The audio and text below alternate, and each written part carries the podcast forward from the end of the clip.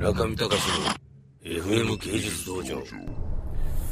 それ1個目のショックがそれだったんだよな。で2個目のショック何だったっけ忘れちゃったな。あそうだ。2個目のショックもありました、ま、それはそれでも大ショックだったんですよ。大ショックでした。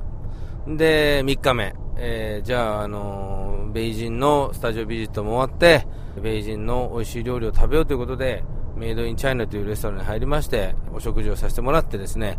まあでも今回の旅行での行く先々の料理は全て外れでしたというのはですね、アメリカの人にレコメンデーションされたレストランということで、どこか何かこう違うんですよね。本来の中国料理のなんかこう構想とかそういうものが非常に弱い。そういう意味でまあ、全部外れ。どんなに高級料理に行っても全部外れ。外れでしたけど、まあそれは置いといて、3日目、ペースギャラリーの人がですね、じゃああの、ザンワンさんに会うんだったらということで、えー、プライベートジェットを用意していただいてですね、えーじゃあプライベートジェットで行きましょうということで、飛行場に行きました。でですね、乗り込もうとしたんですけれども、みんなそのプライベートジェットを見て、絶句したわけです。錆びてるよと。これには乗りたくないなと。ちょっと大丈夫ですか？アーニーさんと。言ったら、いやいやもう全然中国こんな感じで大丈夫大丈夫と。いやだけど、なんかこう中入るとですね、なんか知らないけど、ベルベットの真っ赤なカーテンがあるわけですよ。プライベートジェットってちっちゃいんですよ。ちっちゃいにもかかわらずカーテンがあるんですよね。何かを隠してるんですよ。で、カーテンがあって、いやそれにしても、いや、大丈夫かなと思いながら飛び立ちまして。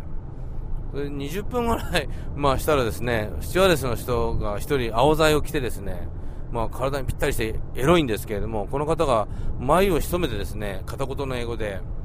We will back ベイジン、ベイジンっていうわけですよ。わ、why? みんな言ってるわけですよ。なぜ？そしたら、あの、エアプレッシャープロブレムと。あの、確かにですね、上昇していくときに、みんなでですね、潜水を、あの、深海に向かって潜水はするがごとくですね、みんな鼻をつまんで、多分15回ぐらいプンプンプンプンやんないとですね、耐えらない。どうしたのかな、今日は。やっぱりプライベートジェットだから、ものすごい勢いで上昇してんだろうと私は思ったんですけど、どうもエアプレッシャーがうまくいってないと。だから確かにですね、山のちょっと上あたりだとね、危ないんですよ。この飛行機大丈夫かなと。中国のプライベートジェット低空を行くんだなと思ったら、エアプレッシャーのコントロールができないんで、あんまり上空に行けないと。そういうことで、まあ、しょうがないから帰るんじゃないかと思ったら、そそういうこと言われるんでね、我々ももう不安になってですね、プライベートジェットってあの、運転席が見えるんですよね。で、運転席を見たらですね、二人運転士がいるんですけど、操縦士が。二人とも、なんか、頭の上のボタンをパチパチパチパチすごい勢いで押したり消したりしてるんですけど、全然起動しないと頭を首振ってるわけですよ。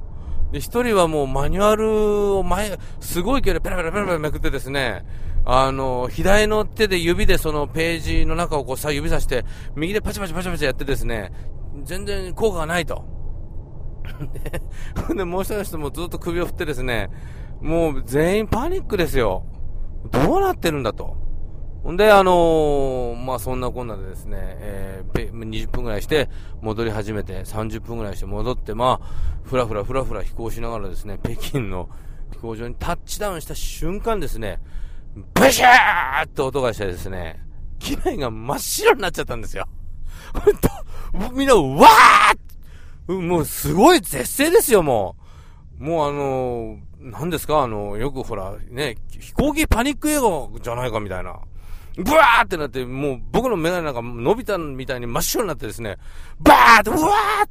て、お茶ーっていう感じでびっくりしてですね、言ったらもう、シューって、まあ、いわゆるまあ、冷却なんか空気みたいなのが出ちゃったんでしょうね。やっぱ、なるほど、これが問題だったのかと。それでもうみん、ものすごい変な匂いがするわけですよ。アイスノンと石油が混じったような匂い。これでもう機内がもうゲホゲホしてですね、もうこれ、もう、そしたらティムがですね、僕は一つ教訓を得たと。社会主義国でプライベートジェットは乗らないと。まあそう言ってるわけですね。中見隆の FM 芸術道場。